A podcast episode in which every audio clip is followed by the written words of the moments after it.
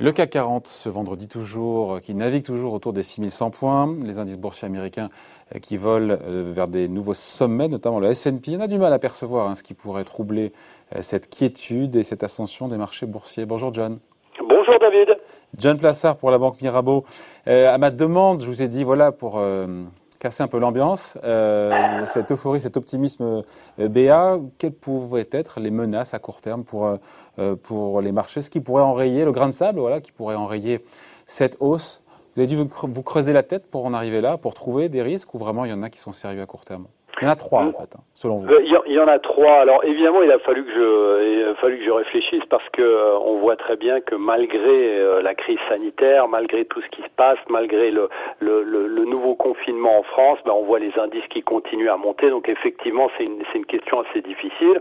Mais il y a, il y a sur les, les trois, les trois risques assez à, à, court terme, je dirais, il y en a deux qui concernent la, la Réserve fédérale américaine, c'est-à-dire une, une erreur de politique monétaire.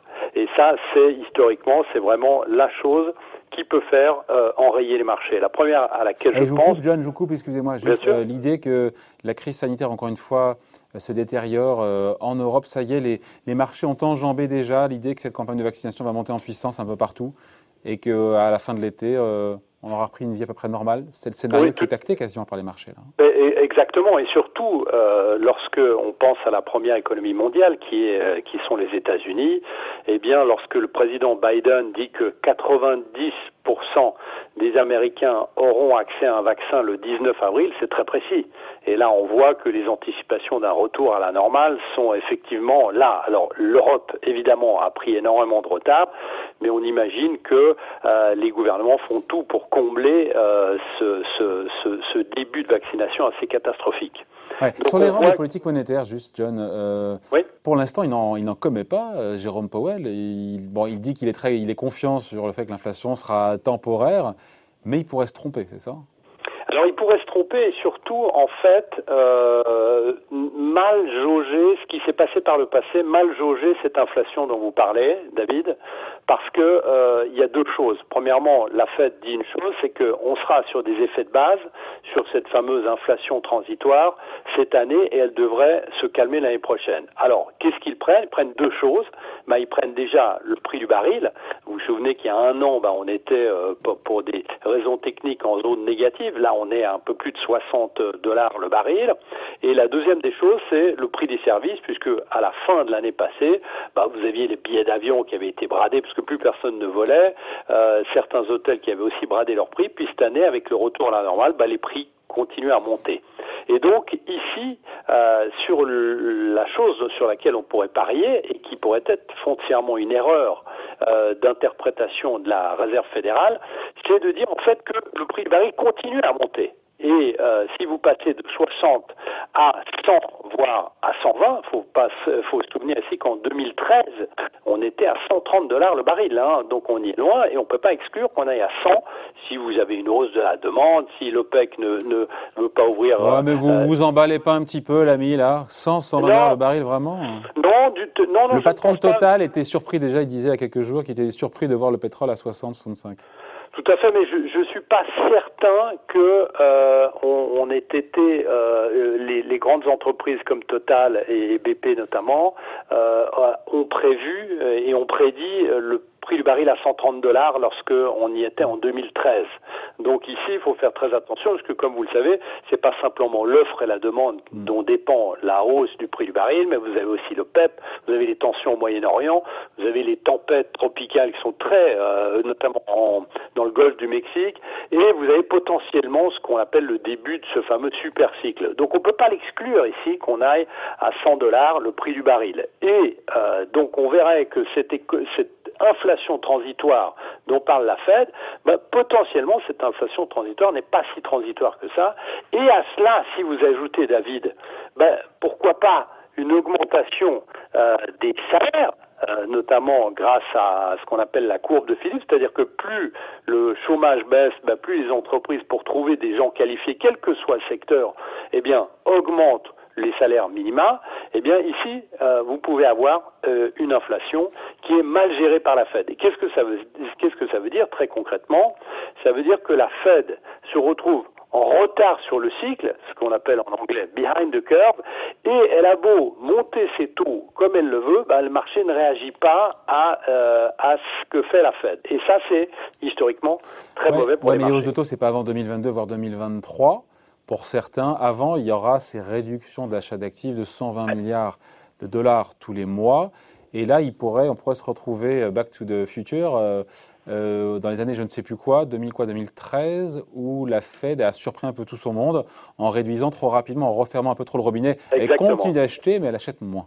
Alors ça, c'est le, le deuxième risque, et c'est le risque de ce qu'on appelle le tapering. Qu'est-ce que ça veut dire? C'est-à-dire que c'est le moment où, euh, comme vous l'avez dit, bah, la Fed décide de réduire ses achats d'actifs. Parce qu'il y en a moins besoin, il y a moins besoin de Il soutenir y a moins besoin pour l'économie et on le fait avant de monter les taux. Donc, euh, par exemple, on peut imaginer que euh, en juin, on passe de 120 milliards à 80 milliards. Et si on prend l'exemple de 2013 dont vous parliez, qui a, qui a été un choc sur les marchés, c'est que les investisseurs ont mal évalué les intentions de la Fed et on a eu un choc notamment sur les pays émergents.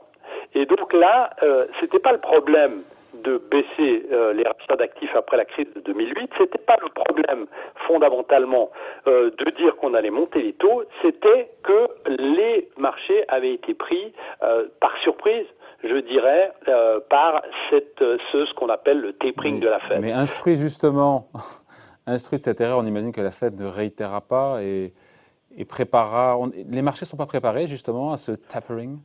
Alors pas encore. Vous savez que si vous regardez le lien euh, direct et voire fraternel que vous avez entre le bilan des banques centrales et l'évolution du S&P 500, il est complètement corrélé. Donc euh, si on imagine qu'il y a moins, les bilans des banques centrales se réduisent, bah, potentiellement, on peut imaginer que si cette corrélation perdure, eh bien, Certes, mais ici, ici sont préparés les investisseurs à ce tapering. J'imagine qu'ils l'ont en tête euh, du coin de l'œil, non? Ils l'attendent. Ils- Ils l'ont en tête, mais vous savez, quand on l'annonce, c'est là où ça fait mal.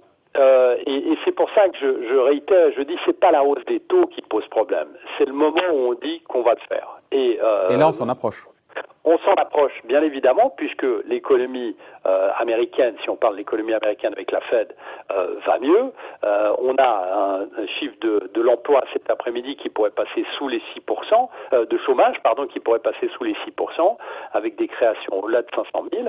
Euh, et en fait, on est dans une situation où l'inflation, comme on l'a dit, va un peu mieux. Et je vous rappelle quand même que le, les mandats, le- le- les deux mandats de la Fed, c'est le plein emploi et la stabilité des prix, c'est-à-dire l'inflation, une inflation mesurée. Et donc ici, on est euh, dans la situation où on espère toujours que la Fed va continuer à racheter des actifs, on espère que les taux vont rester bas, et c'est là, à un moment où on dit qu'on va commencer à arrêter, euh, c'est là exactement où ça fait mal sur les marchés. Donc, Mais il faut rappeler, ouais. Il faut rappeler une chose, c'est juste une chose, David, c'est que Yannette Yellen, qui était euh, euh, en poste euh, à- avec la Fed, euh, juste avant, eh bien, qui était présidente en 2014 et 2018, elle a monté les taux de 0,25, ce niveau qu'on est où on est aujourd'hui, et elle est passée à 2,50 en 2018. Donc, elle a fait que monter les taux pendant son euh, mandat, pendant ses deux mandats. Et en fait, vous avez les marchés qui n'ont pas baissé. Donc, c'est pas la hausse qui pose des problèmes.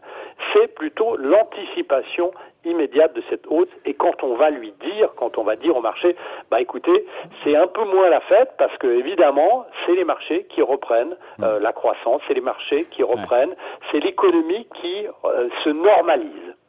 Ouais, autant le pétrole à 100 dollars, j'ai du mal à vous suivre, mais il faut, c'est un risque extrême. Autant une erreur de politique monétaire, effectivement, ça peut arriver. C'est surtout ça, ce principal risque, qui peut euh, Oui, clairement. cette clairement. belle mécanique à court terme. Je vois pas trop le reste, sinon je pas les prochains résultats d'entreprise, le, Non, le fait que la crise pas. sanitaire empire, je sais pas, moi. Je... Même pas, parce que vous savez, David, euh, les résultats des entreprises, la dernière fois que les entreprises, déjà l'année passée, eh bien, euh, à chaque fois ont mis, alors évidemment, des entreprises ont souffert énormément de, de, de cette crise, mais d'autres entreprises ont euh, pris l'e- l'excuse, entre guillemets, de cette crise pour ne pas donner de prévisions, pour, ne, pas- pour mettre des, des prévisions aussi de côté. Et donc, je ne vois pas réellement que ça puisse être quelque chose qui puisse impacter ces marchés. Alors, il y a une autre chose potentiellement, c'est la poursuite de la hausse du dollar. Ça, ça peut être aussi, euh, puisqu'on voit, même si on- sur l'euro-dollar, on est à 1,17 aujourd'hui, on est quand même passé des 1,24 à 1,17, et on ne peut pas exclure que le dollar continue à s'apprécier parce qu'il y a un différentiel Et en quoi c'est une catastrophe? Alors pour les États-Unis, euh, on sait très bien qu'un dollar plus fort, même si les exportations représentent seulement 13% du PIB, ben on sait très bien que c'est une, une, problématique pour les détenteurs de dettes euh, en, euh, en dollars. Et on sait notamment que on a euh, bah, évidemment les, les, Américains, mais on a les Japonais, les Chinois, les Italiens et les Français qui détiennent beaucoup de dettes américaines. Et quand vous avez évidemment un dollar qui monte, eh bien la charge de la dette est beaucoup plus élevée et ça peut poser aussi un problème. Alors, c'est pas ce qui va changer parce qu'on va pas passer de 1,17 à parité en l'espace de deux à trois semaines, bien évidemment. Mais eh, il faut voir ça aussi, il faut mettre ça dans, un coin de, notre cerveau et en, disant que quelque chose qu'il faut regarder ici de très près. Mais clairement, David, l'erreur de politique monétaire, c'est le risque numéro un. C'est le risque numéro un. En tout cas, qu'on peut identifier. Exactement, exactement, tout à fait. Merci. Explication point de vue signé John Plassard pour la Banque Mirabeau. Merci John, bon week-end. Merci David.